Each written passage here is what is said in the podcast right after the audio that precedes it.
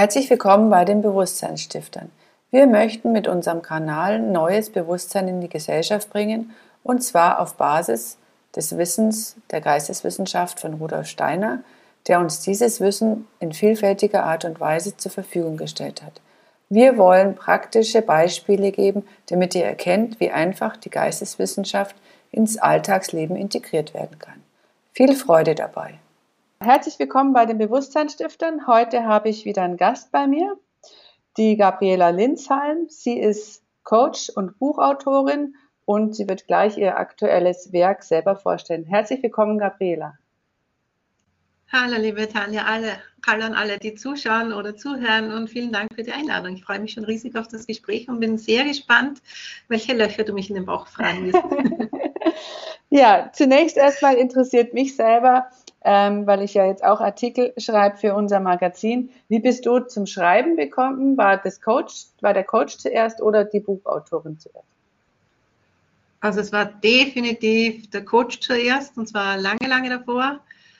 Äh, ich habe als Kind schon sehr gerne geschrieben ähm, so kleine Geschichten einfach auch. Und äh, ich hatte immer Brieffreunde. Also ich komme noch aus einer Zeit, wo es Computer und Handy nicht gab, wo man einfach Zettel und Stift genommen hat, Briefe geschrieben, zum Postkasten gegangen ist, Briefe in alle Welt gesendet hat und sich gefreut hat, wenn Wochen später aus aller Herren Länder Briefe wieder zurückgekommen sind.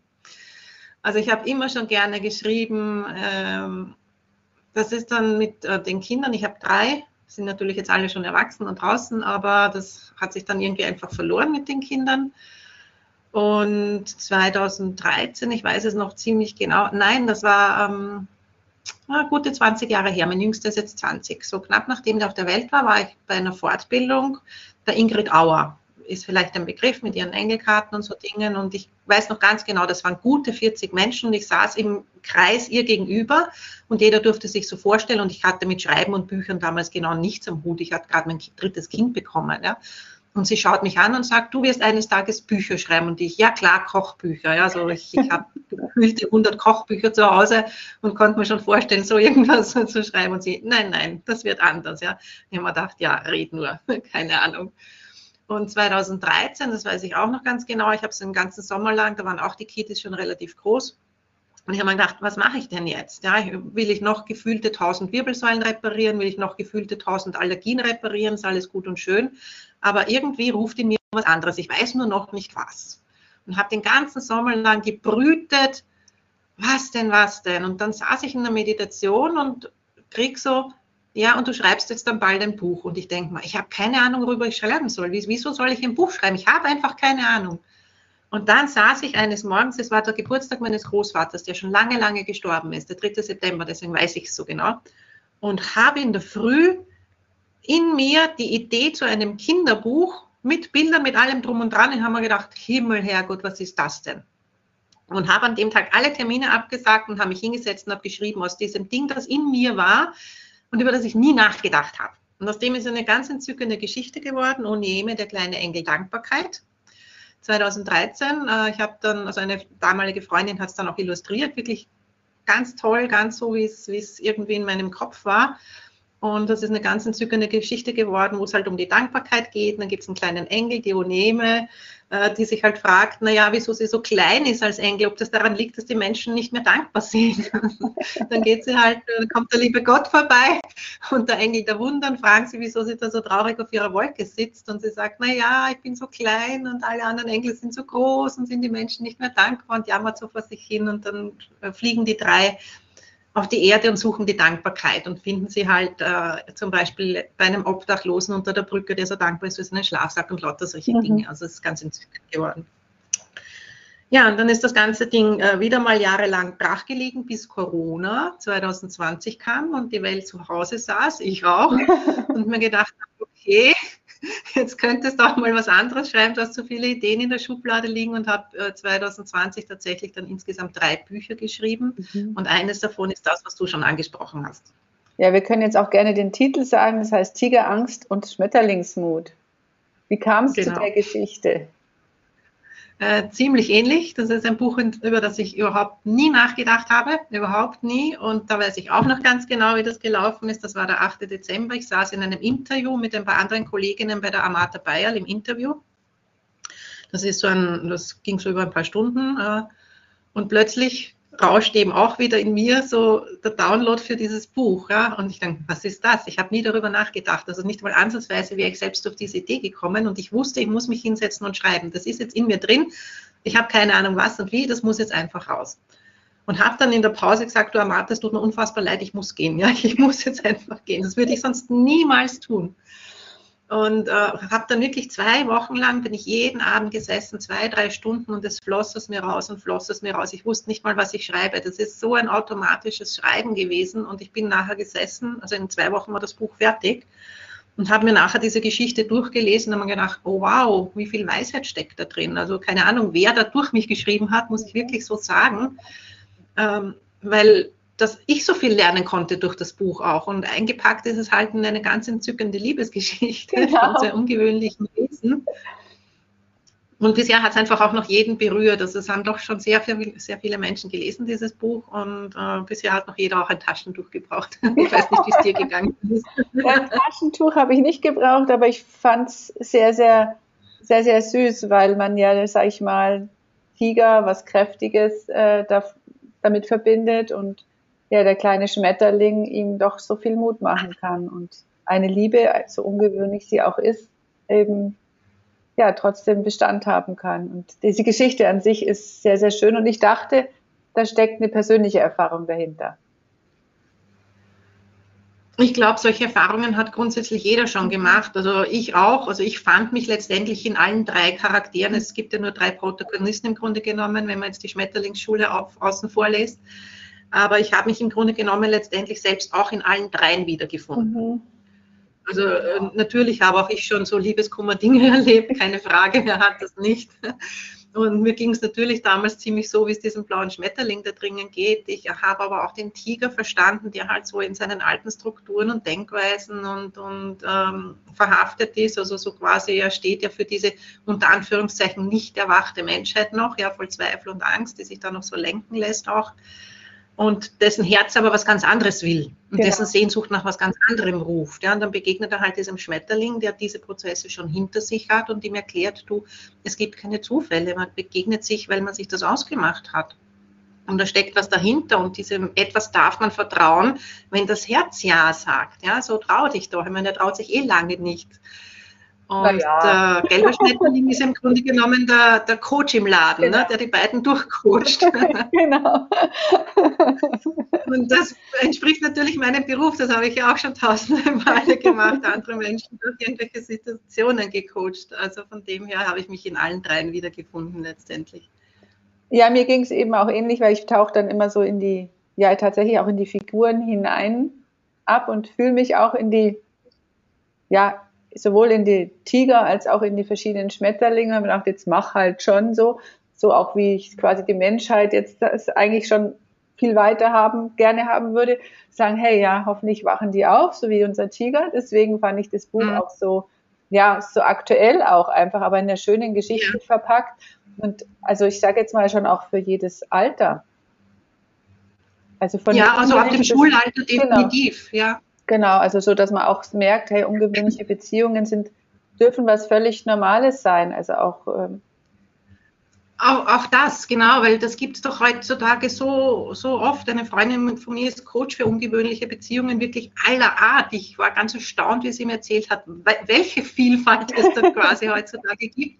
Und das darf halt einfach auch sein und das kann super gut gehen, wenn man eben diese ganzen Zweifel und Ängste über Bord schmeißt und dem Herzen folgt. Liebe ist Liebe. Mhm. Ja. Also ist es ein, für mich ein, ein sehr, sehr schönes, warmes Buch. Und wenn du sagst, du hast es innerhalb von zwei Wochen geschrieben, Hut ab. Und wie ging es weiter? Hattest du den Verlag schon? Nein, gar nicht, überhaupt nicht. Also in mir war klar, äh, bring es jetzt einfach mal raus und es wird der Tag kommen, da wird dich ein Verlag finden. Man dachte, spannend. Ich brauche mich nicht drum kümmern, das ist geil, das mache ich. und das war sowieso, ich meine, es war fast 2020, mitten im tiefsten Lockdown ever, der dann wirklich lang gedauert hat, zumindest in Österreich. Und ähm, ich habe es dann einfach über Amazon rausgebracht mal zuerst und habe abgewartet, habe dann auch nicht großartig viel Werbung gemacht, außer in meinen Reihen. Ich meine, das war eh auch schon, schon recht viel.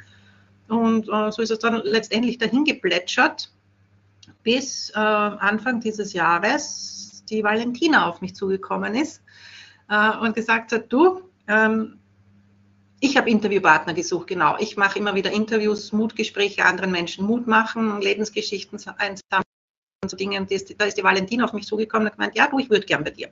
Wunderbar. Dann haben wir und dann sind wir aber nachher noch eine Stunde aneinander hängen geblieben. und dann hat sie mich natürlich gefragt, und was tust du so und was schreibst du so und wie ist es denn so? Und dann habe ich erzählt und sie sagt, schick mir das Buch mal zum Lesen. Ja, und dann war relativ schnell klar für sie offenbar, ja, das möchte ich verlegen. Und ich habe mich dann auch gefreut und mir gedacht, ja, geil, siehst du, die geistige Welt hatte wieder mal recht. Es kam so, wie sie gesagt haben, der Verlag wird auf dich zukommen. Und ich finde es total schön, in diesem Verlag vor allem verlegen zu dürfen, weil es einfach so schön zu dem Buch passt und weil die Wahl, also die Arbeit von der Valentina auch und die Gesinnung äh, so großartig ist, ja, was sie in der Welt verändern möchte, passt einfach so schön. Und ich bin echt, echt dankbar, dass sie mich gefunden hat. Ja, nennen wir vielleicht den Verlag auch noch, weil es ja ein kleiner ist. Es ist der Lebensgutverlag von der Valentina Sommer. Und die bringt, sag genau, ich mal, sehr, darf sehr gerne sehr groß werden. Genau, richtig. Und sie sucht halt auch immer, sage ich mal, ganz spezielle Autorinnen aus. Und auch die Themen sind, sag ich mal, ja, doch spirituell, aber auf einer ganz anderen Art und Weise. Ja, sehr, sehr bodenständig einfach. Genau. Und ähm, das ist es im Buch ja im Grunde genommen auch, weil es ist eine bodenständige Situation, die jeder einfach hat. Ne? Da begegnen sich zwei Wesen, ja, um es nicht Menschen zu sagen, die feststellen, oh, hoppala, das wäre es jetzt aber, ne? aber ich bin noch nicht frei, was mache ich denn jetzt? Das sind, glaube ich, Dinge, die sehr oft vorkommen und wie geht man damit um? Und das ist einfach das Leben. Genau. Also es ist ein sehr pragmatisches Buch letztendlich. Genau. Und auch pragmatische Ansätze, weil es geht um unser Denken. Und ähm, damit fängt ja auch alles an, zu sagen, in welchen Verhaltensmustern, in welchem Weltbild bin ich denn drin verhaftet. Und das ist das, wo der Tiger halt erstmal in sich geht. Und das ist eine sehr schöne Geschichte. Und ich finde es aber schön, weil ich mir gedacht habe, ja, es geht gut aus. Also er findet den Mut. Und ähm, das weiß man doch noch nicht. Er steht ja immer noch am Rande ja, des Dschungels und guckt. Ja. aber hm, der Coach sagt, das wird.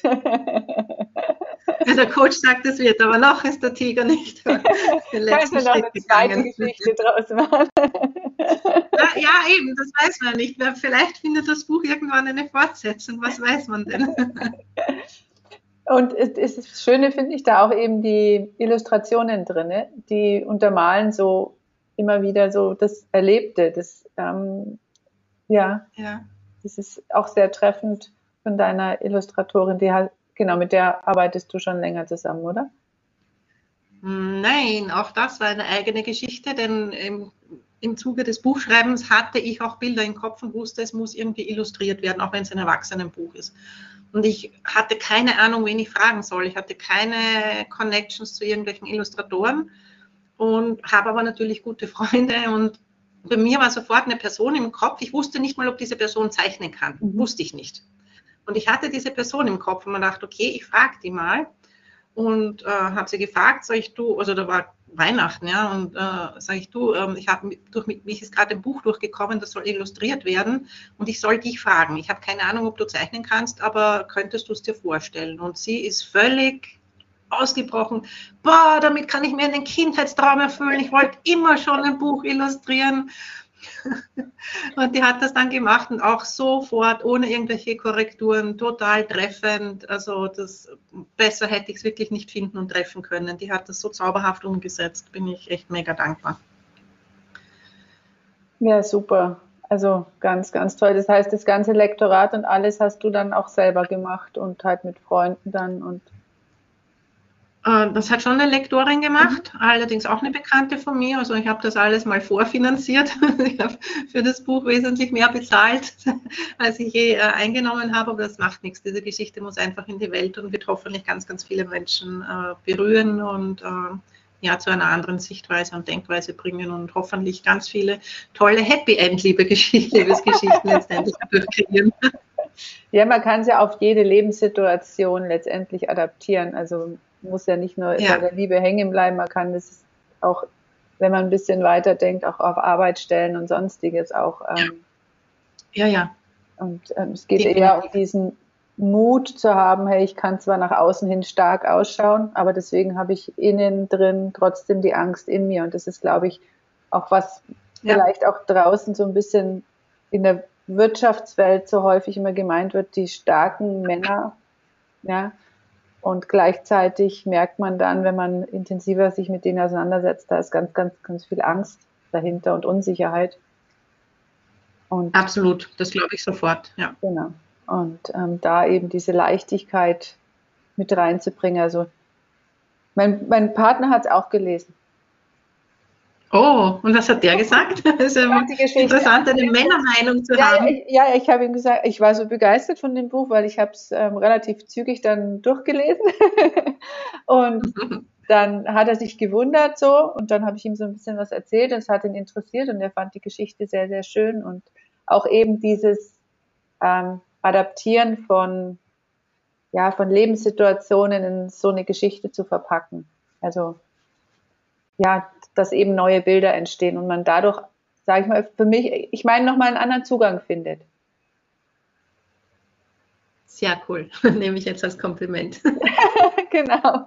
Nein, ich hatte auch gleich vier, fünf Leute, wo ich sage, ah, ja, denen schicke ich das. Vielleicht merken sie, dass sie ihrem Herzen folgen dürfen.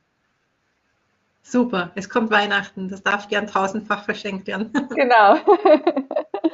ja, ja, nachdem dir die Ideen ja immer zufallen, ähm, hast du wahrscheinlich jetzt momentan, hast du schon eine neue Idee von dem Buch oder ist schon was Neues zugefallen?